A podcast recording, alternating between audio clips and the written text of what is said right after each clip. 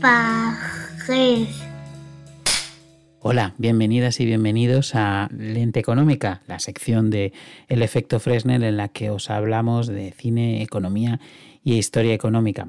Mi nombre es Santiago Sánchez Pajes. En la entrega de este episodio me gustaría hablaros de cómo se han visto los impuestos en la gran pantalla y también hablaros de una película que trata un poco estos temas, aunque de una manera un poco tangencial, pero interesante.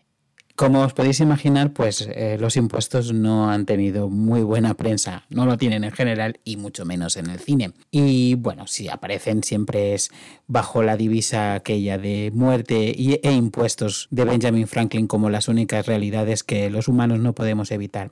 Pero en el cine los impuestos en, en muchas ocasiones, la necesidad de pagar impuestos eh, se convierten en la manera en la que una trama avanza o comienza.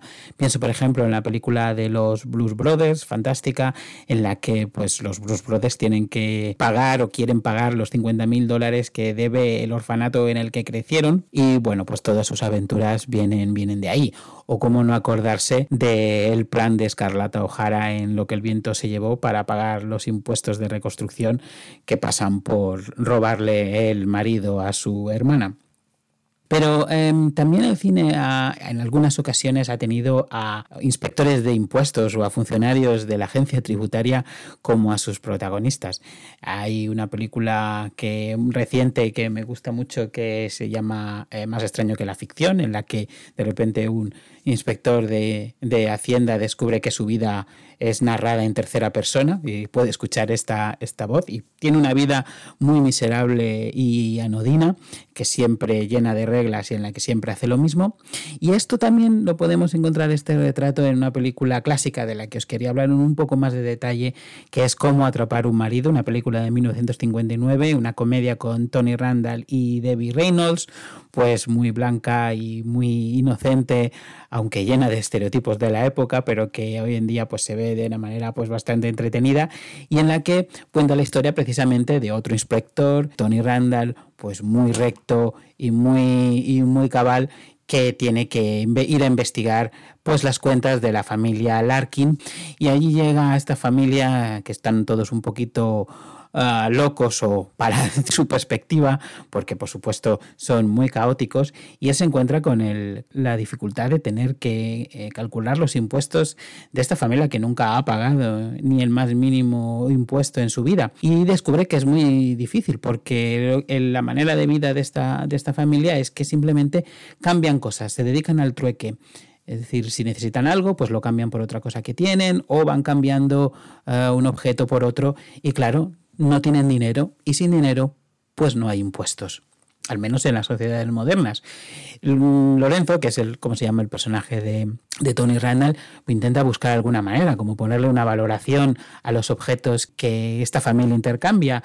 Y bueno, pues descubre que eh, el patriarca ha cambiado unas vacas por un carromato de estiércol, el estiércol lo ha cambiado por una nevera, eh, la nevera la ha cambiado por un órgano un órgano de iglesia y cuando pues el inspector ya ha puesto el dinero en, eh, una valoración en todos estos objetos y piensa que ha encontrado ya por fin la solución porque el órgano vale más que las vacas primeras y va a poderle poner un impuesto sobre la plusvalía, pues descubre que no, que la familia ha regalado el órgano a la iglesia local. Así que aquí vemos la otra idea. La primera era esta que no podemos poner impuestos si no hay dinero y que necesitamos una economía formal para que haya impuestos, pero la otra es como el capital social pues es un sustituto de la renta o del dinero, porque puede ser que la familia Larkin no tenga mucho dinero, no tiene de hecho en efectivo ningún dinero, viven con lo que tienen y viven muy felices, pero es que además son una familia muy apreciada en su localidad, no, no necesitan conseguir más dinero, no quieren más beneficios, sino que lo reinvierten en su comunidad y la comunidad se lo reinvierte en ellos en forma de aprecio, que es una idea que también, si, si recordáis, se puede encontrar en Qué bello es vivir, cuando pues, el personaje de George Bailey, de James Stewart, ha dado tanto a su comunidad con su banco, pues al final estos lo devuelven en forma de dinero, pero porque le aprecian. Pues algo parecido. Ni que decir tiene que al final, pues el inspector cae en las redes de Debbie Reynolds y de esta familia que le cambian completamente y ya no es eh, ese inspector recto y cabal, sino que bueno, ahora se deja llevar y comprende que hay más cosas eh, interesantes en la vida que simplemente seguir las reglas y pagar impuestos. Y bueno, hasta aquí la entrega de este hoy de, de Lente Económica. Como siempre, en el próximo episodio, otra película con contenido económico relacionado con el episodio del efecto Fresnel. Pero hasta entonces, me despido. Un saludo. Efecto Fresnel. Historia pop para incertidumbres presentes. Incertidumbres.